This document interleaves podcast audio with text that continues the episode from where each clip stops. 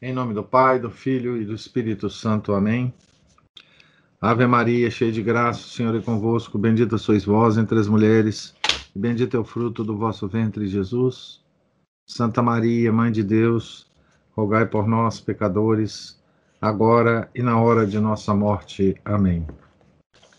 São Felipe Neri, rogai por nós. Nossa Senhora de Fátima, rogai por nós. Em nome do Pai, do Filho do Espírito Santo. Amém. Então, para dar sequência, né, à, à, leitura de ontem, eu vou ler o último parágrafo é, lido ontem. Né, nós estamos ainda acompanhando é, Paulo em, em Tarso, né, na, na, na solidão ainda, antes das, das grandes viagens que ele vai fazer, né? E através da pena do padre Rosner, nós estamos uh, acompanhando as, os movimentos interiores né? É, do apóstolo Paulo na sua preparação é, para a sua atividade pública. Né? Nós estamos na página 86 e eu vou começar a ler é, o, o, parágrafo que eu, que eu li ontem, né? o último parágrafo de ontem. Né? Tal como aconteceu com Saulo, assim acontece com todos os cristãos, embora não passem por uma experiência tão arrasadora experiência da conversão. Né? Por meio de uma união mística que ultrapassa o tempo e o espaço, realizada pela fé e pelo batismo, todo fiel encontra-se vinculado a Cristo na sua morte e ressurreição e recebe um novo ser em virtude do ato redentor de Cristo, levado a cabo uma só vez e para sempre. O seu ser essencial, embora oculto, encontra-se agora dentro do âmbito da vida de Cristo. Foi resgatado do mundo e do poder do pecado.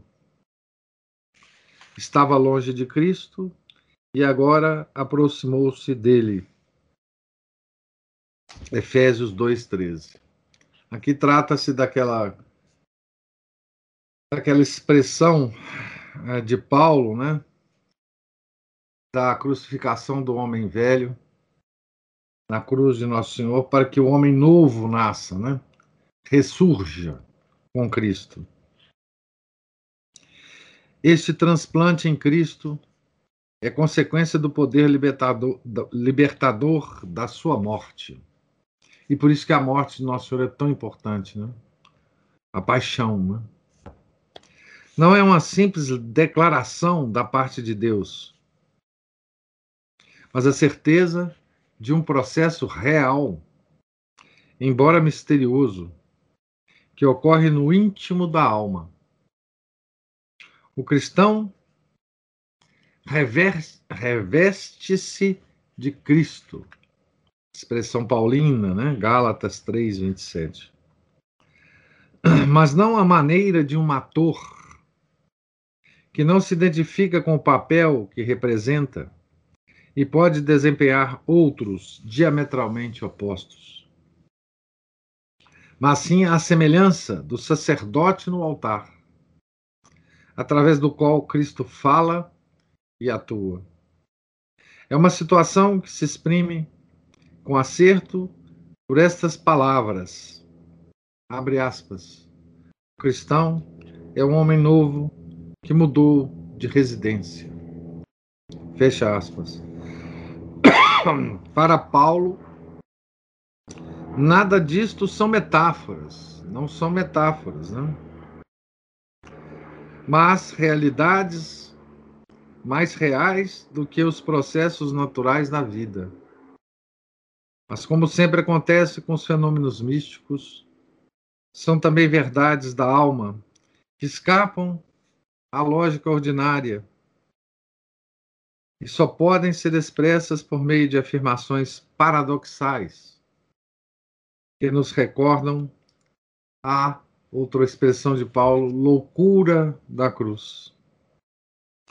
Diante dessa existência essencial cristã, a vida ordinária empalidece aos olhos de Paulo e transforma-se num processo acidental e transitório, embora muito ruidoso e espalhafatoso, mas que não deixa de ter sua importância, porque é o cenário de graves decisões morais. Paulo penetra, pois, com seu olhar claro e evidente, toda a envoltura externa da existência humana, até o mais profundo do ser, o homem interior, o oculto coração humano.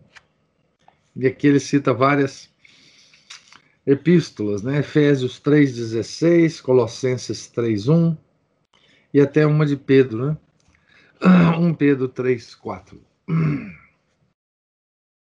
Encontrar as palavras significativas e os símbolos adequados para exprimir essas realidades fundamentais da vida espiritual foi a grande luta do solitário pensador de Tarso. Né?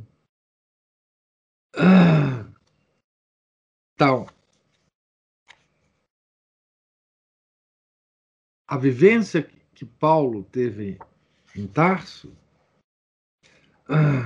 marcou toda a sua todo o seu apostolado, né? E, e ele vai criar uma forma de expressar essa vivência, né?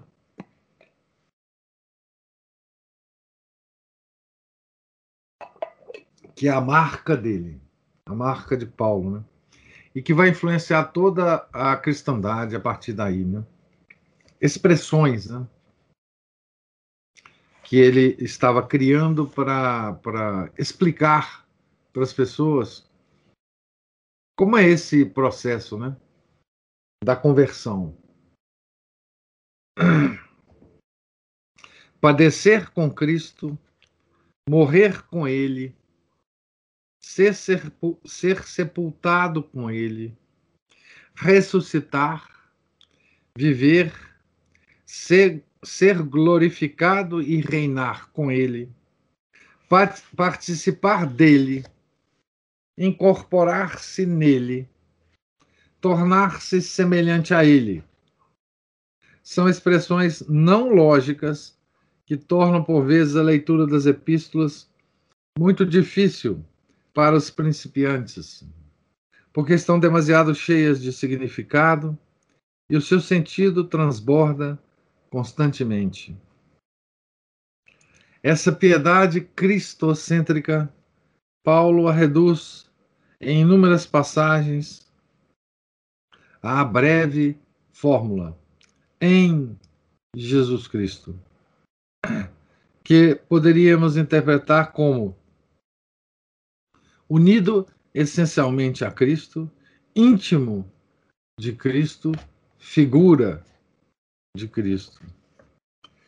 Essa união com Cristo é o nervo vital da teologia e da ética paulinas.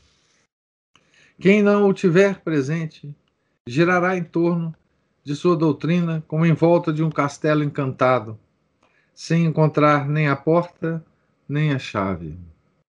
O sistema dogmático do apóstolo tem de ser observado a partir desse ponto de vista, que lhe confere unidade, firmeza e coesão. Toda obra de arte tem de ser considerada de um determinado ângulo para que se percebam adequadamente as suas proporções e perspectivas. Na obra de Paulo, esse ponto é Cristo. Para ele, Cristo é o princípio, o meio e o fim. Tudo tem nele o seu alicerce e existe por ele para ele. Paulo não se debruça apenas sobre o Cristo histórico, considera-o juntamente com o Cristo pré-existente desde sempre no seio da Trindade. O Cristo na sua glória, no seu significado místico de Salvador da humanidade. Estamos no cerne da doutrina paulina. Este é o significado das profundas palavras na Epístola aos Gálatas. Abre aspas. Estou crucificado com Cristo. Já não sou eu quem vive, é Cristo que vive em mim. Gálatas 2:20.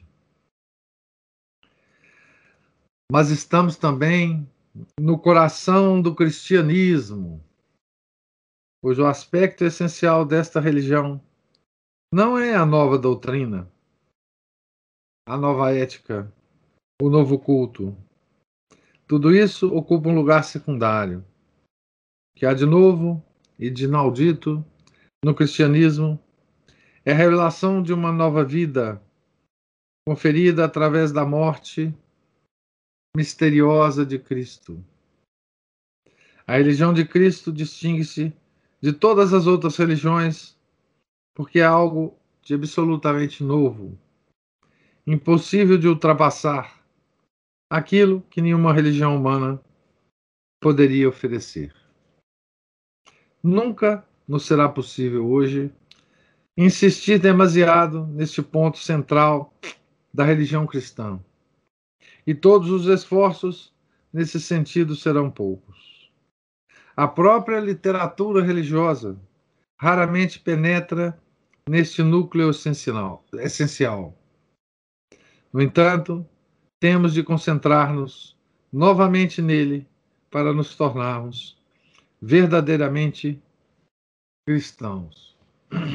Então, o padre Rosner nos dá aqui a perspectiva dele, né, da obra uh, de São Paulo, e nos dá a chave, a chave de entendimento é, dessa obra, né, a, a, chave para que nós é, leiamos né, as epístolas e as entendamos, e as para que a gente possa aproveitar a, para que possamos aproveitar delas, né?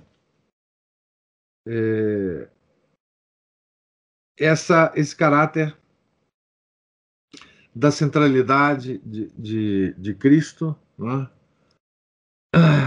com um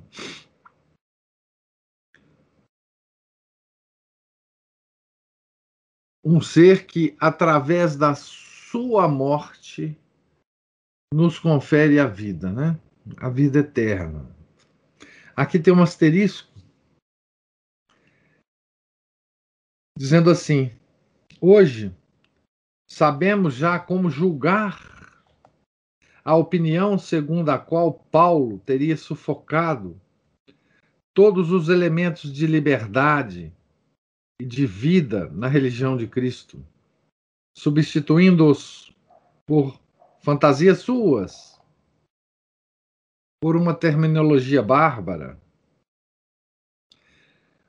judaizando assim o cristianismo. O verdadeiro cristianismo não se encontraria nas epístolas, mas nos evangelhos. Então, tentam eh, contrapor, né? Paulo aos evangelhos. Né? Urgia abandonar Paulo e regressar a Cristo. Essa crítica deixou-se dominar por uma verdadeira fúria contra Paulo. Depois do aparecimento de Renan, Nietzsche e Paul de Lagarde, uh, que foram precursores do uh, uh, Renan, pelo menos, né? foram ídolos dos modernistas, né?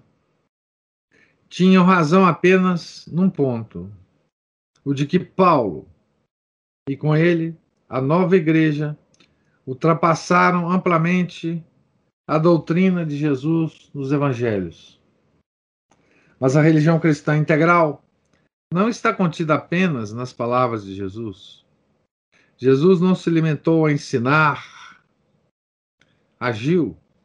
A morte na cruz foi seguida da ressurreição, da descida do Espírito Santo e da explicação mística e dogmática desses fatos pelos apóstolos. Nessas realidades, nestas realidades, é que reside o centro de gravidade do cristianismo, e não somente no Sermão da Montanha e nas palavras. Então, aqui, é, Padre Rosner está tá tentando né, é, posicionar Paulo no, no campo mais geral do, do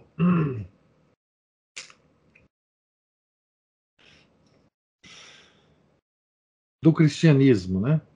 Paulo talvez tenha sido o primeiro, né, a levar tão longe a, a reflexão sobre o significado é? É, da morte e ressurreição do nosso Senhor Jesus Cristo, né?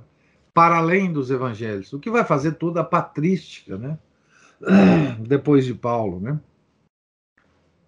É, depois de ler o Evangelho, depois de entender perfeitamente o que, que Nosso Senhor falou, e depois de entender como que ele agiu e o que ele fez, não é? é preciso tirar as conclusões, é preciso é preciso é, tentar entender toda essa essa esses acontecimentos e essa essa extra, esse, esse extraordinário acontecimento, né? foi a encarnação da, da segunda pessoa da Santíssima Trindade, né? dentro do, da história da salvação. Né? Como é que isso repercutirá e deverá repercutir e terá de repercutir né? na, na história humana, né? em cada um de nós. Né? Como que isso deve ser entendido por nós, né? É, não só não só nos contar, né, como isso aconteceu, mas tirar disso as consequências. Né?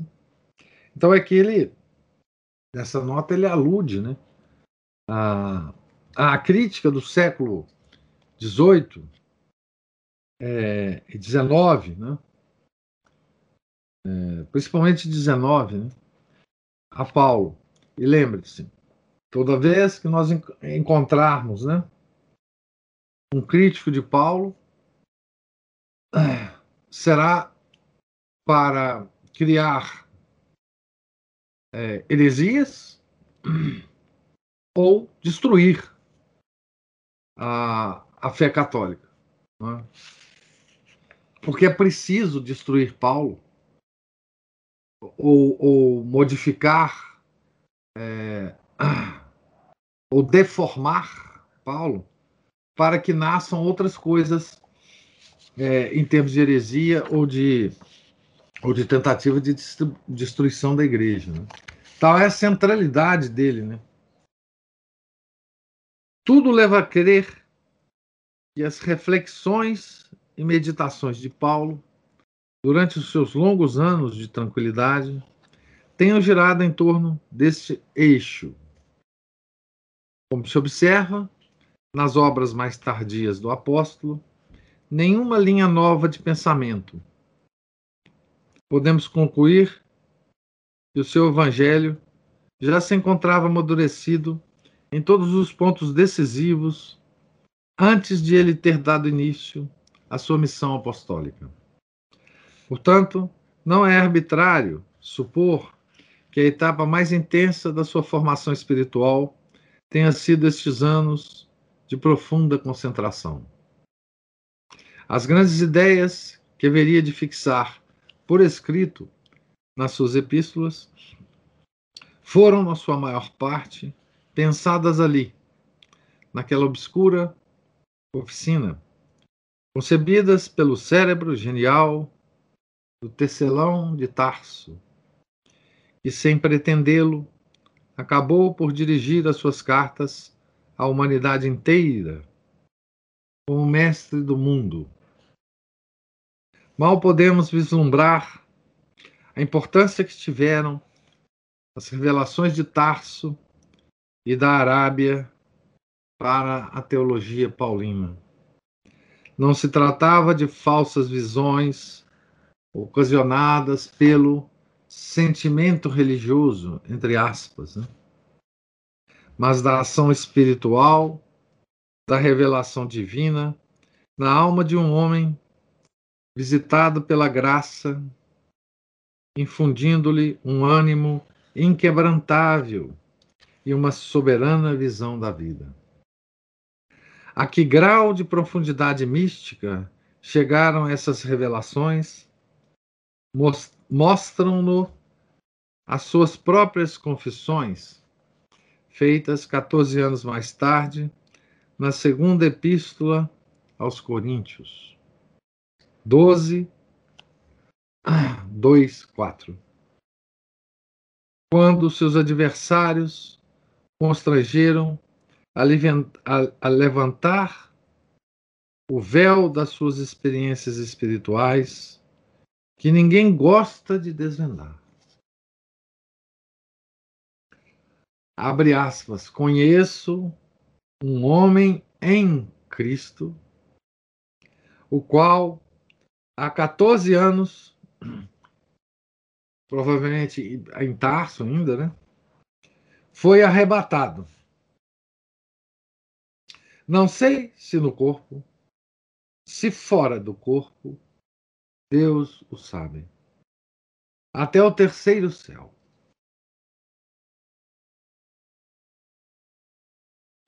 E sei que esse homem, se foi no corpo, se fora do corpo, não sei, Deus o sabe. Foi arrebatado ao, ao paraíso e ouviu palavras inefáveis que não é lícito a um homem proferir. Fecha aspas.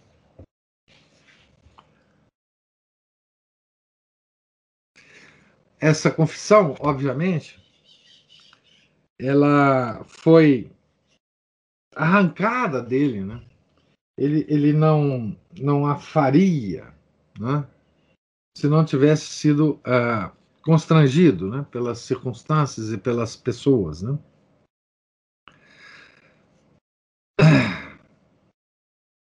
Entretanto, devora-o a ânsia de ação. Atormentava-o o pensamento de que, para além do Tauro e das montanhas de Amã, existia todo um mundo ainda por conquistar para Cristo. Parece que, de tempos a tempos, quebrava o silêncio e empreendia viagens de exploração à Cilícia e à Síria mesmo em Tarso. Né? Até que um dia soou finalmente a sua hora. Então, a, com essas. A, a, Padre Rosner coloca né, essa experiência extraordinária de Paulo, né, que talvez seja a mais extraordinária experiência é, pela qual ele passou depois da queda do cavalo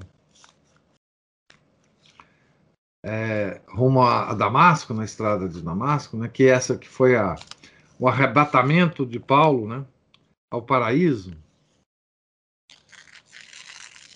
E a gente só pode imaginar né, o que isso aconteceu, né, é, o que aconteceu aí. Né.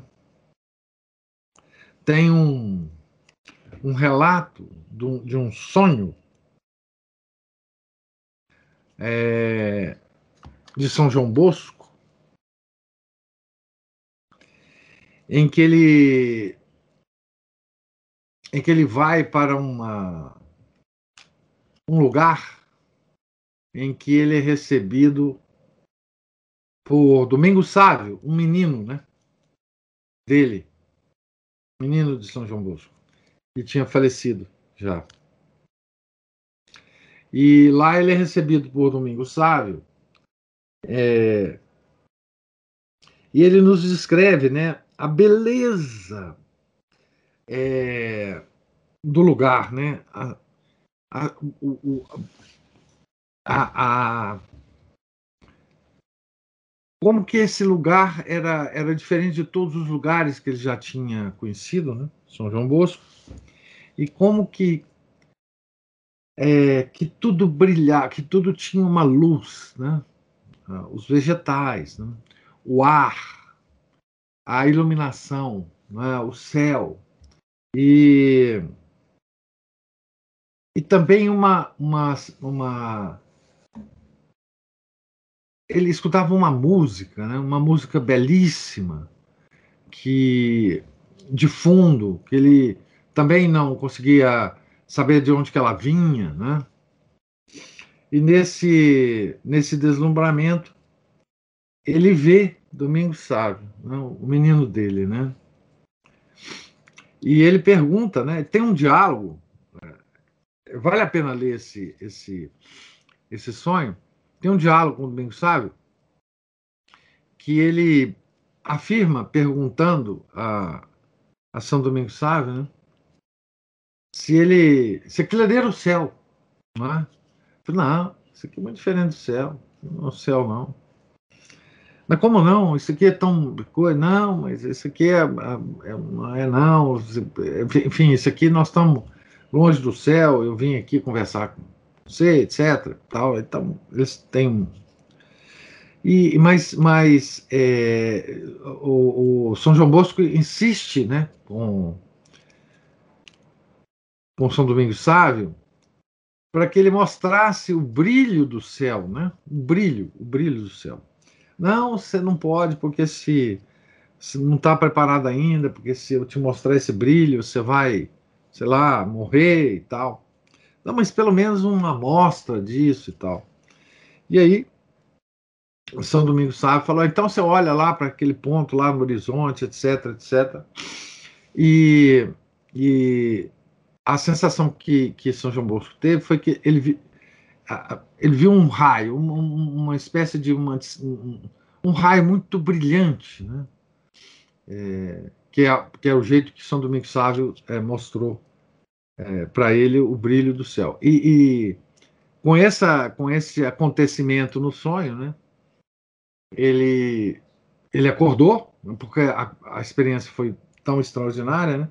Mas ele acordou é, caindo da cama, né? quando, quando, ele viu esse brilho do céu. Então, eu estou mencionando esse, esse sonho é, de São João Bosco é, para a gente aquilatar né, essa experiência de arrebatamento ao céu que São Paulo teve. Né? Assim, ninguém pode imaginar essa experiência. Né? Ouvi, é, ele ouviu palavras inefáveis que não é lícito a um homem proferir. Então, é, com isso, né? Com esse relato aqui, nós terminamos, né? Padre Rose termina digamos assim,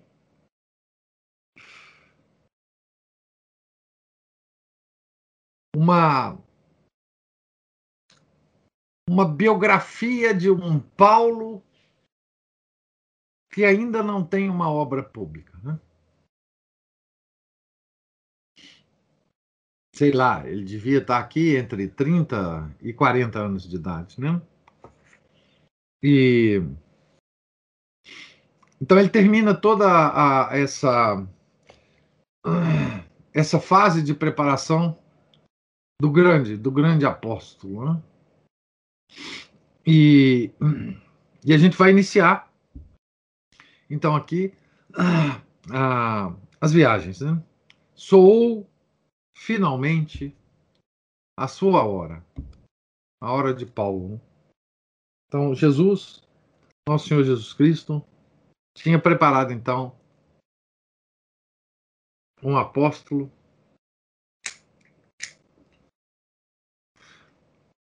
Digamos assim, o décimo terceiro apóstolo, para a, a, para o bem de todos os, que, os, os cristãos que viriam depois dele até o final dos tempos, né? Nós não sabemos quando ocorrerá, né? Então ele vai começar né, a, a, descrever aqui, então, as, as peripécias de Paulo no mundo, né? Antioquia. Atos 11, versículos 19 a 25. Veja como é que é. Como é que são condensados, né? Os acontecimentos do, do Novo Testamento, né? Quer dizer, alguns versículos dos Atos, né? É, descrevem grandes coisas. Né? Os Atos, enfim, descreve a, a, a, o apostolado público né, de São Paulo, mas tão, tão resumido, né? Muda o cenário dos Atos dos Apóstolos, mas Saulo não se encontra no palco. Antioquia é uma grande cidade, de mais de meio milhão de habitantes, a terceira cidade do Império Romano, depois de Roma e Alexandria. Olha a importância, então, de Antioquia, né? A metrópole do Oriente, a residência do legado imperial da Síria. Legado imperial da Síria.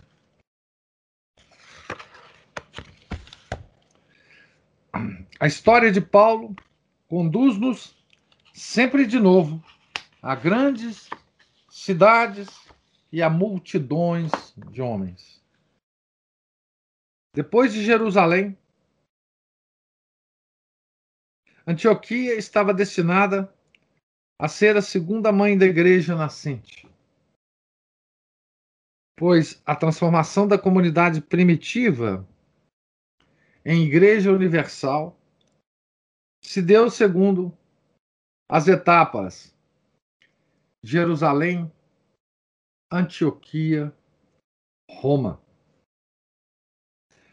Como esta cidade haveria de exercer uma influência tão profunda na vida do apóstolo, tornando-se durante 20 anos a sua pátria de eleição e o ponto de partida dos seus grandes empreendimentos, convém familiarizarmos um pouco com ela, com a cidade, não é? Então aqui nessa nessa página, né, tem uma tem um mapinha da cidade, né? Uh, provavelmente um mapinha da cidade é... na época de Paulo, né? E tem algumas, algumas é, é, indicações aqui, né? Das, das avenidas principais, né? De um bairro aqui, bairro da Epifania, tem o, o Palácio Real, né? tem a Acrópole, tem as portas da cidade, né? Aqui tem uma das portas que é que é aliás, duas portas, né? Tem a indicação para onde elas levam quando você sai dela, né? Tem uma porta aqui ao norte, né? que leva a, a que, que, que desemboca que, que a, a, porta é, que, que é que é próximo do Palácio Real. Saindo dela, você vai para Seleucia.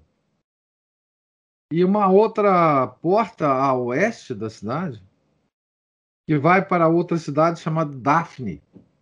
Né? E, e as outras portas também. Né? É, para quem não tem o livro, eu fui. Teve uma sugestão né, do vídeo é, lá no YouTube que eu mostrasse aqui, pelo menos, as, as.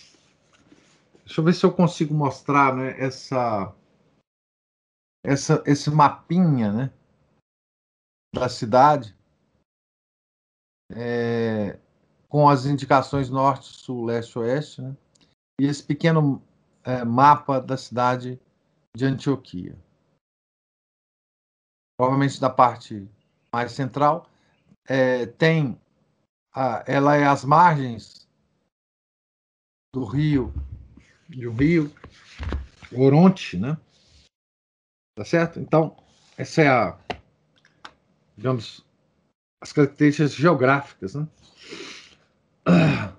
Situada a leste do Mediterrâneo, no ponto em que a costa da Síria forma um ângulo reto com a da Ásia maior, me, me desculpe, me, menor, estava edificada a 20 quilômetros do mar, na margem sul do largo rio Oronte, aninhada entre os contrafortes do Amã, ao norte, e do Cássio, ao sul, e apoiada nas encostas verdejantes do Sílpio.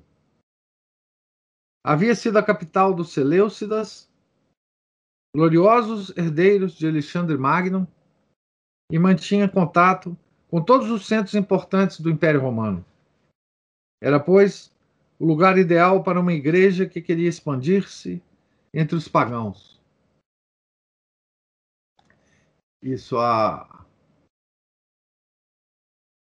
A Juliana coloca o, o mapinha aí, né?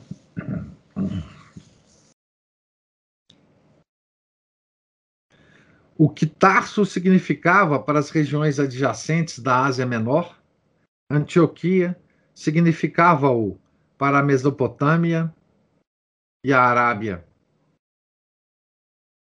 Sempre que um antioquenho falava de sua cidade, brilhavam-lhe os olhos de orgulho e entusiasmo. Aos forasteiros, descrevia, sobretudo, a magnífica colunata construída por Herodes o Grande, num assomo de generosidade real. Era uma cidade, era uma avenida principal orlada por quatro fileiras de colunas de mármore que formavam três pistas paralelas a central, aqui tem elas, né? Avenida das Colunas, das Colunatas de Herodes, né? É, é, é, ela é bem central, né? Ah, a, a, então, três pistas paralelas. Na né? central destinava-se aos veículos pesados, e as da direita e da esquerda aos pedestres, cavaleiros e carruagens de luxo. Atravessava a cidade na direção leste-oeste, na extensão de vários quilômetros. Terminava no sopé de um morro, em cujo cume uma gigantesca estátua de Zeus dominava a avenida e a cidade. Essa aqui não é mostrada no, no mapinha, né? Essa estátua. Uma outra fileira de colunas partia de uma ilha situada no meio do rio avançando em direção ao sul e formava com a primeira uma, uma colossal cruz de mármore no centro da cidade, que assim ficava dividida em quatro bairros. As duas avenidas estavam adornadas com obras-primas da arte grega, obras de tão fina beleza que os séculos vindouros nunca mais haveriam de igualá-las.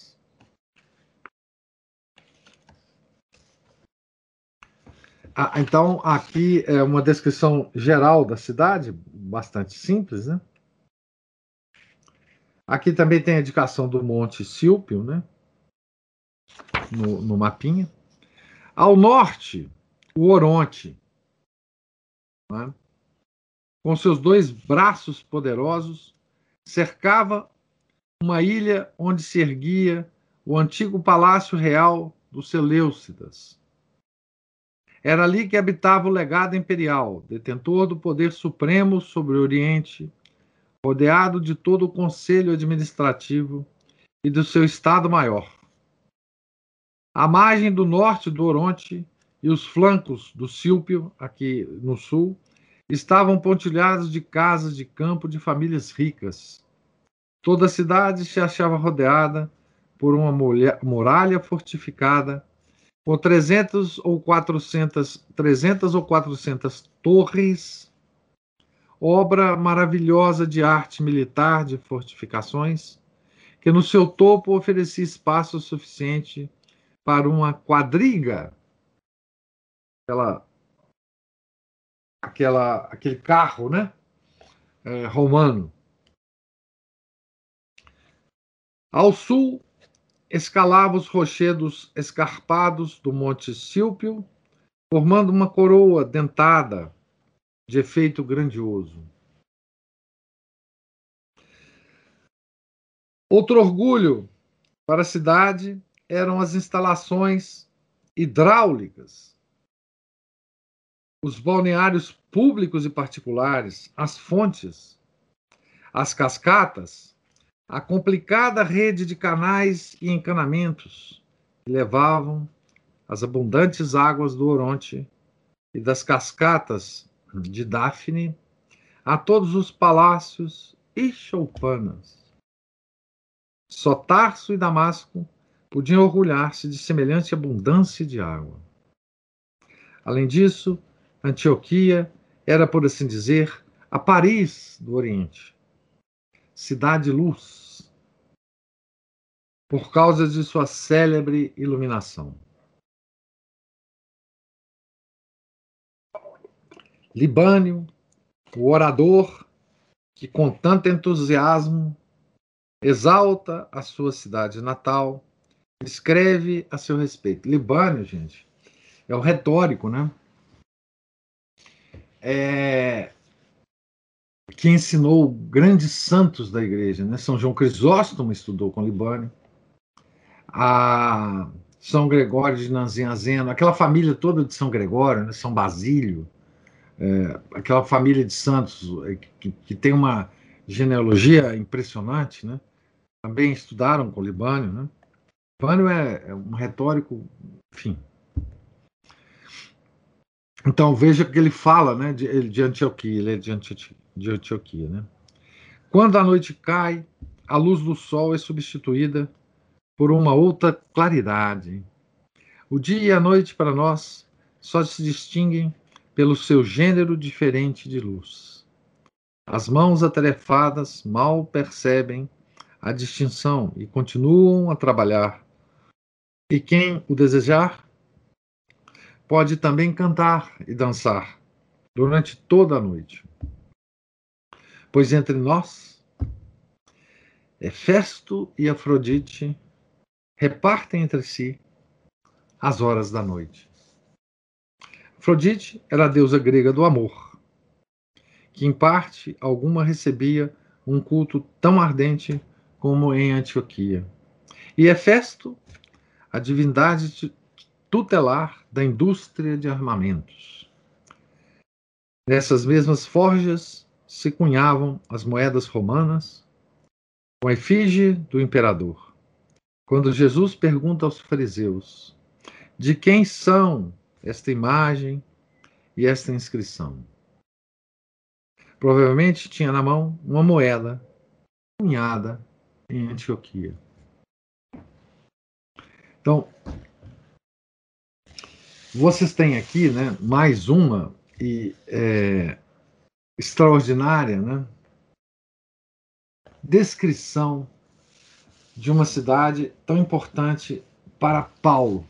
Isso vai acontecer com todas as cidades que Paulo visitará. Essa descrição, digamos assim, geográfica, histórica, social, situação da cidade. Né? Isso vai acontecer com todas. Então, veja, isso dá uma, uma cor, uma coloração. Né? Quando a gente vai, de fato, ler as peripécias de Paulo pela cidade, né? ou mesmo é, uma carta que ele tem escrito né? para uma, uma comunidade numa cidade ou noutra, nós vamos ficar com essa imagem, né? Dessa descrição, né? De Antioquia, né? E toda hora, né? Que a gente lê outras vidas de santos, né?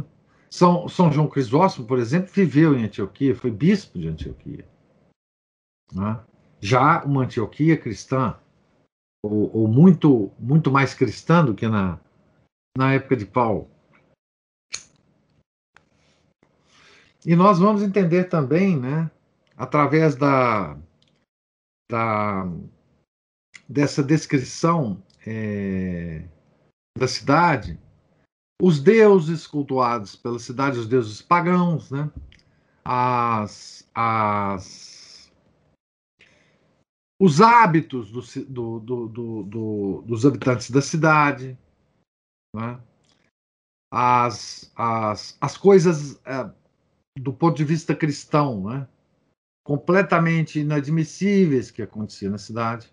E nós vamos entender também muitos aspectos das cartas de Paulo que, que escreviam à comunidade da cidade, porque ele vai falar muitas vezes das coisas péssimas é, que existiam nas cidades, né? Então, aqui nós ainda vamos descrever uh, mais Antioquia, é, eu vou parar por aqui, né? É, quer dizer, eu estou no pé, de fato, no pé da página 90. A última frase aqui da página eu não li, na página 90. E nós continuaremos amanhã essa, essa viagem por Antioquia da, da, da antiguidade. Né? Nós, nós estamos, então, agora viajando pela pena de, de Rosner, numa cidade da antiguidade que foi fundamental para a, a, o crescimento da religião cristã no mundo. Fundamental. Antioquia, é, não só na época do Paulo, né, mas também nas, nas épocas posteriores, né, ela foi uma grande um grande polo difusor é, da nossa religião para o mundo. Né? Estamos ainda no Oriente, né? é, onde nasceu a nossa religião. Né? Então, aqui, uma das riquezas dessa, dessa obra do Padre Rosa é justamente essa, essa descrição, né? porque nos insere na cidade. Nós começamos a viver na cidade. Né?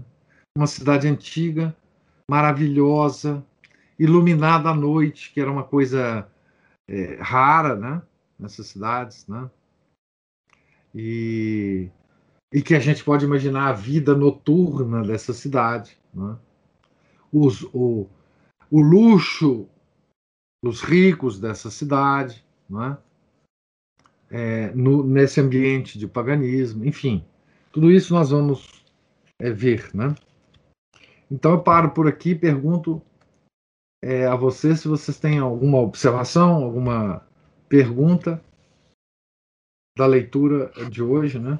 Em que a gente termina a fase de, de Paulo em Tarso e começa a entrar então agora nos caminhos a, a, a viajar com Paulo, né?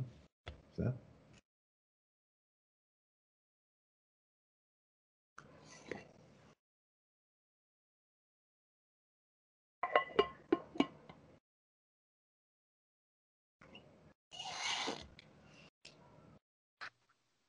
Professor? Sim. Eu fiquei numa dúvida lá atrás, tem uma, uma parte aqui que ele cita Herodes Grande. Não foi. Não é Herodes, Herodes, não, né? Tem três ou quatro Herodes, né? Ah, tá. Ele é na página anterior, logo acima do é, mapa. Tem, eu não sei esse eu não sei qual que é dos três ou quatro Herodes que, que é esse Herodes o Grande, não, Juliana. Mas ah, tem o tá. Herodes tá. Antipas, tem, enfim, tem o, o, o, Mas eu não sei qual que é esse, não. Se foi o, o que ordenou a, a matança das crianças, enfim. Tem o Herodes que tirou a, arrancou a cabeça do São João Batista, enfim, tem uns três ou quatro. É. é um deles. Eu, no contexto aqui só não dá para saber qual não, deles. Não, não, não, não. Eu, eu, eu, pelo menos não sei, né? Alguém mais é. instruído que eu saberia, sabe, Juliano?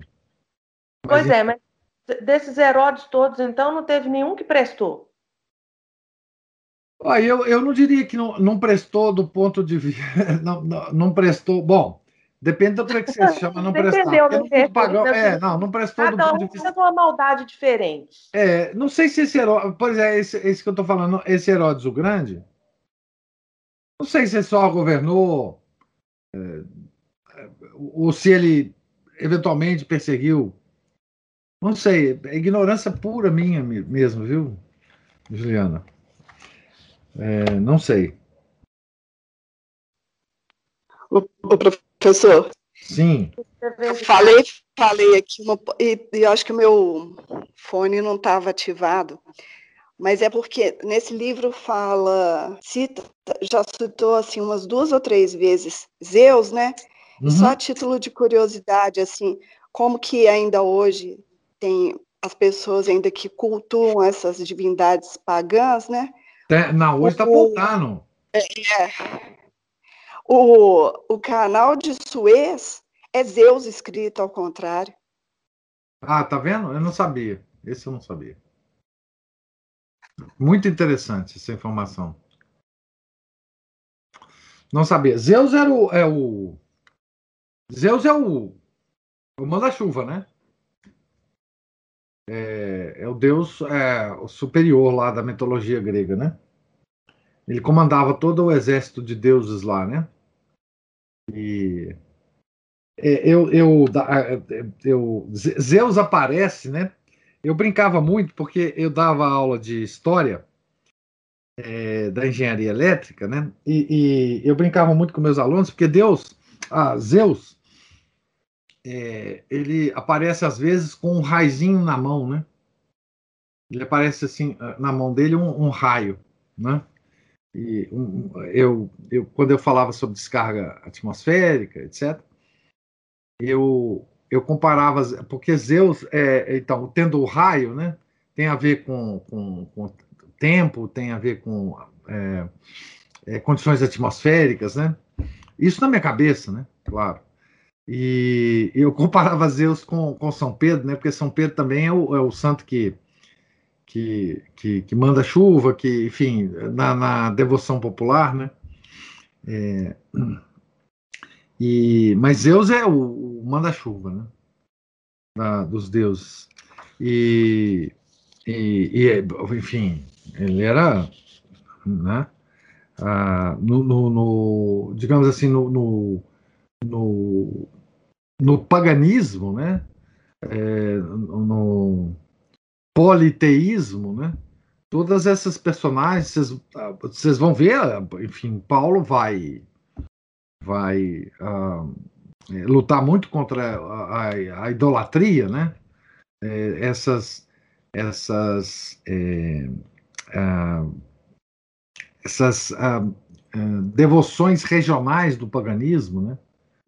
É, Diana, né, o, o, templo de Diana, ele, nós vamos falar ainda sobre isso aqui. E, mas o, esse, esse neopaganismo, né, o, o paganismo pós-cristão, eles recuperam muito dessas, dessas, desses deuses da mitologia grega, né? É, hoje. E, e, agora com essa informação sua, sensacional. O canal de Suez, né? Que é o que é a palavra Zeus de, de, ao contrário. Né? É uma coisa in, incrível, realmente. É...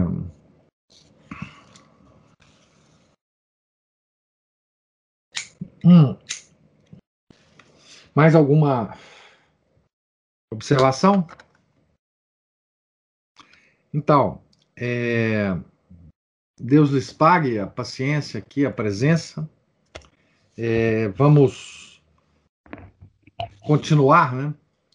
Essa, esse passeio por Antioquia é, amanhã, né, se, se, Deus quiser. E isso, vocês vão, nós vamos passear pela cidade e, e, reencontrar várias várias personalidades que viveram em Antioquia, que tiveram importância em Antioquia aqui. Mais na frente nós vamos falar de, enfim, de São João Crisóstomo e, e muitos muitos outros. Né? Nós vamos passear pela uma cidade antiga, né? Isso nós faremos. Então fiquem todos com Deus, tenham um santo dia e até amanhã, se Deus quiser. Em nome do Pai, do Filho e do Espírito Santo. Amém. Ave Maria, cheia de graça, o Senhor é convosco. Bendita sois vós entre as mulheres, e bendito é o fruto do vosso ventre, Jesus. Santa Maria, Mãe de Deus, rogai por nós, pecadores, agora e na hora de nossa morte. Amém. São Felipe Neri, rogai por nós. São Pedro, rogai por nós. São Paulo, rogai por nós. Nossa Senhora de Fátima, rogai por nós. Em nome do Pai, do Filho, do Espírito Santo. Amém.